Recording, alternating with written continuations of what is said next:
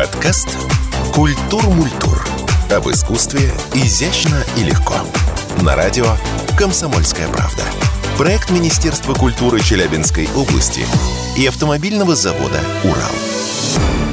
Всем привет, меня зовут Алина Покровская, ведущая радио «Комсомольская правда» Челябинск. Сегодня тема нашего подкаста «Культур-мультур». Будем говорить о том, как проверить подлинность экспоната. Произведения известных художников на аукционах иногда стоят тысячи, а то и миллионы, причем не в рублях. И, естественно, у мошенников возникает искушение. Холст, краски сами по себе недорого стоят, но а, нужно лишь полотно выдать за произведение великого мастера и о том, как проходит проверку экспоната, что чаще всего подделывают и какие самые известные случаи помнит музей Южного Урала. Сегодня нам расскажет заведующий сектором художественных коллекций исторического музея Южного Урала Елена Петрова и старший научный сотрудник Музея изобразительных искусств, специализация западноевропейское искусство 17-19 веков Наталья Махновская. Здравствуйте, рада вас видеть. Ну что ж, давайте с первостепенных вещей. Что такое подделка в контексте понимания тех экспонатов, которые приходят в музей? Подделка – это всегда для коммерческой выгоды материальной. То есть э, выдать какого-то автора за другого.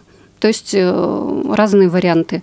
Если на примере живописи могут э, на картине приписать подпись более известного автора, да, и продать по более дорогой цене. Или, например, полностью с нуля сделать имитацию и выдать там для всех зрителей, наверное, это знакомое имя Рембранта, или еще что-нибудь в таком духе. Конечно, это прежде всего материальная выгода. То угу. есть, если есть спрос, будут подделывать любые экспонаты, картины, живопись, графику, книги, старинные, церковную утварь, декоративно-прикладное, все что угодно. Это делается в каких-то промышленных масштабах, или вот сидит дома человек, и идея фикс у него в голове возникла, и он Нет, начал работать в на промышленных масштабах это у нас только как э, китайцы сумки подделывают. А э, это все индивидуально, потому что особенно если чем более трудоемкая работа, тем более она потребует времени, чем она более изощренная, да. Угу. А, ну и, наверное, делают прям под заказ, если угу. кому-то нужно. Вот. Ну а подделки, э, опять же, если начиная там с самих азов, например, Микеланджело «Титан Возрождения», он подделывал античные статуи, потому что на них был спрос. А когда он еще никому был неизвестен, он вот подделывал античные скульптуры, которые очень ценились.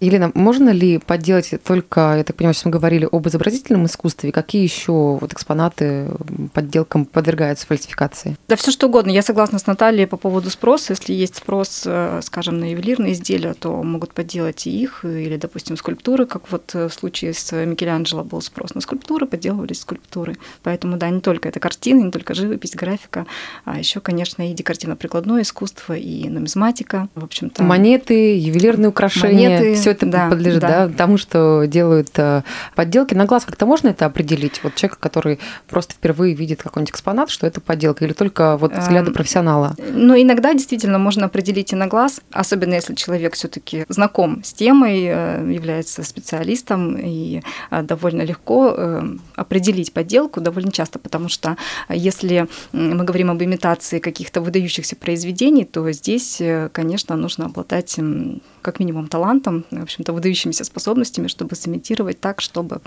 обмануть э, узких специалистов. Угу. Вот. А если мы говорим о подделках в общем-то, с целью наживы, эм, попробовал сделать, сделал, что называется, то, конечно, а, скорее всего, в глаза сразу бросится вот это вот более низкий технический уровень и, конечно, художественный уровень. В общем-то, все дело в деталях. Угу. Но, насколько я поняла, чтобы э, вот в наше время мошенникам необходимо обмануть не только чутье искусствоведа, но и приборы, да, которые, в принципе, э, работают с экспонатами. Как вообще происходит экспертиза? Угу. Кто ее проводит? Э, как проверяются экспонаты на подделку? В центральных городах, в России, в Петербурге, да даже у нас в Екатеринбурге есть при университете имени Ельцина в УРФУ э, лаборатория экспертизы, которая оснащена оборудованием самым мощным.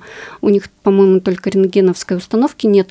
Вот им привозят на экспертизу вещи, ну, это в основном, конечно, научная экспертиза, но, видимо, они могут и определить, и подделка или нет. Соответственно, там смотрят э, химанализ, какой состав пигментов, какой холст, какая основа и так далее, и так далее. Соответствует ли определенному времени э, произведения искусства. Они с живописью работают. Они вот к нам выезжали в этом году четыре вещи. Итальянская школа проводили нам экспертизу, нам нужно было установить, соответствуют ли они определенному времени и определенной школе.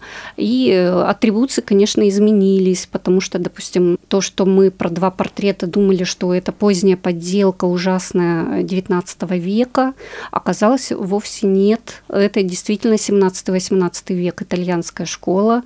Просто в результате бытования они подверглись подверглись э, сильной деструкции, там разрывы на картинах были, потом их очень сильно зареставрировали, и то есть наш человеческий глаз уже не видит, насколько это была хорошая работа, то есть только на ультрафиолете при инфракрасной фотографии можно увидеть, насколько хорошие портреты Просто вот mm-hmm. в течение жизни, очень непростой жизни, да, у нас тут революции, войны, все что угодно было, вот они э, как бы вид свой первоначально утратили. Может mm-hmm. быть, такое. Получается, рентгеновская установка без травматизации, скажем так, картины, да, происходит? Рентгеновская, инфракрасная, ультрафиолетовая, микроскопия, вот, а разрушаемый метод, ну, он не думаю, что разрушаемый. На каждой старой живописи все равно есть какие-то микроскопические выкраши красочного слоя. Там берут буквально микрон пигментов, и их в мощном микроскопе, еще в каких-то установках, я деталей не знаю, а смотрят послойную структуру и э, какие пигменты. Угу, то есть, как я понимаю, состав краски да, а, рассматривают да, и потом да, уже соотносят, э, к какому да, времени да, он относится. Да, да, да.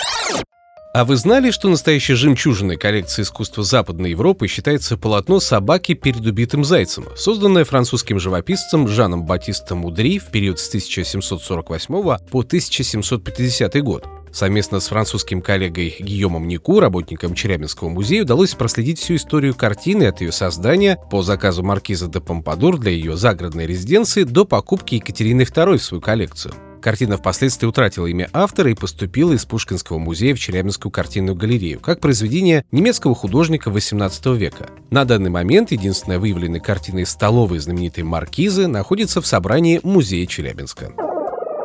А можно ли как-то по холсту определить на вот обратной стороне, что там, какие есть водные данные, по которым... На холсте, на старых холстах э, есть еще такое слово мудрая провинанс, это, по-русски говоря, история бытования. У всех хороших, серьезных произведений есть богатый провинанс. На обороте обязательно будут или владельческие марки, или владельческие гербы из какого-то собрания, да, вот, вот, то есть по ним можно проследить историю этой вещи. На подделке, ну, вряд ли где-то можно заморочиться и взять вот эти старые наклейки, еще что-то. Ну, при желании, наверное, можно все, как, например, известный фальсификатор Вермеера Ван Мейегерин, если я правильно выговорила, он подделывал Вермеера, он заморочился, он нашел старые холсты, соскреб краску со старых холстов, где-то там сделал подделку под Вермеера, а потом такой выдал как сенсацию, это перед войной, перед Второй мировой войной было, что вот я на чердаке виллы итальянской нашел вот вам Вермеера. Обманул а... всех экспертов мировых, все просто на ушах стояли, и это выяснилось только когда ему грозил тюремный срок. А как получилось их обмануть? Э, не было не разве было, раньше вот не было возможности да, сейчас дошла до этого уровня. Сейчас технологии. Раньше был только человеческий глаз и знаточество, а сейчас, извините, человеческий глаз ненадежен. Надо все проверять технологическими приборами, да. Потому что и э, те, кто занимается подделками, тоже развиваются. И вот, кстати, хотела сказать да. по поводу провинанса, что если мы говорим о подделках такого уровня э, мирового значения, да. да, то люди, заинтересованные в изготовлении такой подделки, они заботятся еще и да, о подделывании да, да. провинанса. То есть, собственно, они могут в каталоге какие-то поделать, то есть прям вплоть до того, чтобы вклеить фотографии, допустим, и такие случаи были. То есть детально что, разрабатывается да, и да, да, момент. Ну, потому что да, если э, заниматься, вот я тоже к передаче готовилась, посмотрела, что больше всего на аукционных рынках это живопись, живопись и это авангардизм, mm-hmm. то есть это живопись 20 века, это в основном русский авангард, самое дорогостоящее это Наталья Гончарова, там mm-hmm. последние продажи 16 года, по-моему, там господи, пять с половиной э, миллионов фунтов стерлингов. Я Ничего даже не знаю, себе. сколько. Да. И там, естественно, про Я даже не знаю, сколько это на рублях, но сумма внушительная звучит. Да, понимаете, то есть это очень серьезные деньги. Естественно, если человек там целая компания могут извлечь такую выгоду, то заморочиться. Потому что вот, например, вернемся к тому же Ван Мейгерину, а, который удалось узнать, что это он все подделывал только в тюрьме, когда ему грозил чуть ли не смертная казнь за то, что он фашистам национальное достояние продавал. А он говорит, дайте краски, я вам нарисую, нарисовал. Тогда все убедились, что он всех обманул. Представляете, так бы ну, никто не знал. Да, Но, раскрыться. тем не менее, он теперь занимает свою нишу, его картины висят уже под его собственным именем в экспозиции музея в Голландии. Насколько я понимаю, чаще всего все-таки подделывают картины. Как э, дела обстоят э, со скульптурами, с монетами, там, с документацией? Насколько часто их подделывают? Каким образом? Как это происходит? Но опять же, частота подделок зависит от спроса. Вернемся к этому. Как проверить, собственно, нужно во-первых, стилеобразующие факторы немаловажны. То есть мы обязательно смотрим, чтобы совпадало со стилистикой, а, потому что есть различные поделки, которые даже, в общем-то, и в этом не стараются. А, обязательно искусствовед смотрит на соответствие времени и, а, конечно, вот мы говорили про провинанс, то есть в первую очередь это проверяется, если это скульптура, обязательно смотрятся какие-то архивные данные предприятий, на которых, скажем, она была отлита, к примеру, а, если это отливка, каталоги, выставки музейные и так далее, там, где эта вещь могла быть э, уже замечена. Вообще, конечно, здесь, наверное, у каждой э, вещи, у каждого предмета своя история, своя история атрибуции в том числе. Если обобщить, то это так коротко. Посмотреть на стиль, посмотреть на документы, выяснить источники, обратиться к каким-то разным специалистам, либо это технологический, к примеру, угу. анализ, либо это специалисты более узкого профиля, если, скажем, задействованы различные материалы в предмете и так далее. Угу. вот почему-то я слышала все время о том, что подделывают в большей степени картины. Почему-то о скульптурах, там, монетах в меньшей степени. С чем это связано? Картины дороже? Э, нет. Проще и подделать? Проще, наверное, потому что, понимаете, скульптура, отливка, например, это же целая мастерская, целое производство, оно дорогостоящее, а здесь нужен только холст, краски, и один человек может весь процесс сделать, а здесь и скульптор, отливщик, формовщик, ТДТ, целая цепочка. Многодельные, есть, получается, да, да, работы да, да, такие, да. в том числе и в домашних да. условиях специальная печь нужна или еще mm что-то, ну, то есть чисто технологически это сложнее. И опять же, про э, то хотела добавить, нужно ли э, для всего делать делать экспертизу. Например, вот визуально специалист, э, простые люди могут и не знать, специалист э, может чисто визуально тут же определить. Например, у меня был случай, не буду говорить где, якобы в раме висит э, голландская картина.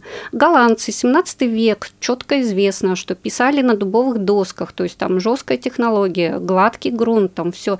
А я попросила картину посмотреть, оборот посмотрела, действительно дубовая доска. Я говорю, снимите раму, нужно посмотреть. Все тут же встало на свои места, то есть там на торце сзади дубовая доска, на нее наклеена фанера, Понимаете, это все, это сразу можно никуда не ходить, это, понятно, не 17 век, это подделка 19 века, когда брали старые дубовые доски, а, на них наклеивали, вот, делали имитацию под 17 век Голландии. Кто не знает, ну, может такое и купить. Вот, а это все сразу снял раму, посмотрел, пожалуйста. То есть а, ну, все вот первичный эти... осмотр показал там, да, Конечно, самые конечно. Хоть она моменты. и уже сама по себе симпатичная, но это уже явный 19 век, поэтому можно ее приобрести. Она э, симпатичная картина, но никакая не Голландия, не 17 век, с фанеркой вот с этой. Вот эти вот вообще технологические моменты на холст наклеивать бумагу или картон, э, бумага на картоне или еще что-то, как бы не притворялись пытаться там 16 веком, вот у нас есть портрет такой, да, но это, конечно, имитация 19 века. Угу. То есть чисто технологически. Если человек mm. приобрел в личное пользование картину, да, как проверить ее на подлинность э, вот именно в частном пользовании? Насколько дорогостоящая эта процедура? Ну, наверное, дорогостоящая, не могу сказать. Э, то есть у нас шесть картин а, по программе, по целевым деньгам, это еще в 2019 году, приезжала лаборатория из Москвы, исследование заняло где-то около 100 тысяч. Сколько это частнику обойдется? Даже не знаю. Угу. Вот если говорить про э, подделки, да, о которых мы сейчас с вами очень много интересно подробно разговариваем, насколько я понимаю, в музеях еще хранятся копии Да. копий картин. Безусловно. Это вообще одно и то же? Это тождественно, равно копия, равно Нет. подделка? И Абсолютно нет. а, вот э, в каком давайте- процентном соотношении хранится Вот давайте подделка и сразу оригинал? э, на себя одеяло натяну. В общем, у нас в постоянной экспозиции великолепный портрет э, Лампи, Екатерина II, императрица. И выясняется, что это копия с Григория Левицкого, с Дмитрия Григорьевича. Вот, понимаете, да, то есть э, Лампи достаточно высокого уровня художник, но это не самостоятельное произведение, он сделал копию с парадного портрета Левицкого. И тот портрет хороший, этот. Поэтому копия, но уже уровень совершенно другой. Или, например, как недавно открылось, у нас э, есть произведение Венеры и Адонис школы Луки Джордана. Раньше она у нас была неизвестный художник, ничего про нее не знали, и со специалистом из ГМИ имени Пушкина Марковой мы пообщались, которая по Италии занимается, выяснилось, что оригинал Луки Джордана «Венера и Адонис» утрачен и все последующие копии сразу приобретают ценность. Плюс она у нас еще и из Гатчины происходит, то есть э, история бытования очень достойная, плюс утрачен оригинал, и уже даже то, что это копия у нас э, с Луки Джордана, уже уровень музейный и очень ценный экспонат. Мгм. Может быть так.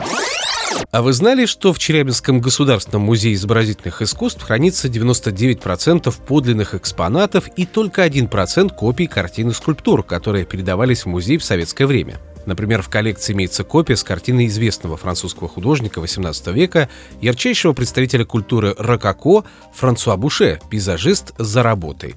Кстати, оригинал полотна француза, известный до 2012 года лишь по гравюре 18 века и черно-белой фотографии из коллекции барона Ротшильда, ушла на аукционе за 117 миллионов рублей. Э, Елена, в историческом музее Южного Урала, вот расскажите о, о копиях, которые там находятся, как вообще все это происходит поступает э, в экспозицию. Я не могу так сказать, что у нас хранятся копии, потому что все-таки картинная галерея здесь, опять же, да, живопись и Мгм. э, совсем Мгм. другие экспонаты, Мгм. другие возможности. У нас все-таки другого уровня предметы, э, совершенно другого формата, так скажем. И э, предмет, который попадает в музей, проходит ряд, ну, к примеру, процедур, да, то есть до попадания в музей, э, как раз-таки с целью выяснения. Это каждый э, проходит экспонат? Абсолютно. должен Ну, визуальную человек. экспертизу, по крайней мере, проходит абсолютно каждый. Абсолютно все. Да. Тем более, что вот какую-то первичную атрибуцию делает ответственный хранитель, но по вопросу именно попадания в музей работает целая комиссия. То есть в каждом музее это коллегиальный орган, то есть целая комиссия экспертов, которые решает по каждому предмету, принимаем мы его в музей фонды или нет. А вы знали, что в фондах исторического музея Южного Урала хранится редкий для нашего региона экспонат – кольчуга, которая была приобретена музеем у некого казака в 1926 году. Такие предметы использовали на полях сражений сотни лет и применяли даже в первые года XIX века. Кольчуга жила в музее с датировкой конец 18-го, начало 19 века. В 2020 году этот предмет был взят на реставрацию, которая дала возможность всестороннего изучения кольчуги. В течение двух лет несколькими специалистами изучалось ее плетение, в котором, как выяснилось, были использованы кольца разных типов. В результате новых данных, в сравнении с аналогами из ведущих музеев страны и частных коллекций, датировка экспоната была изменена. Реставраторы и историки с уверенностью отнесли данную кольчугу к доспехам 16-17 веков.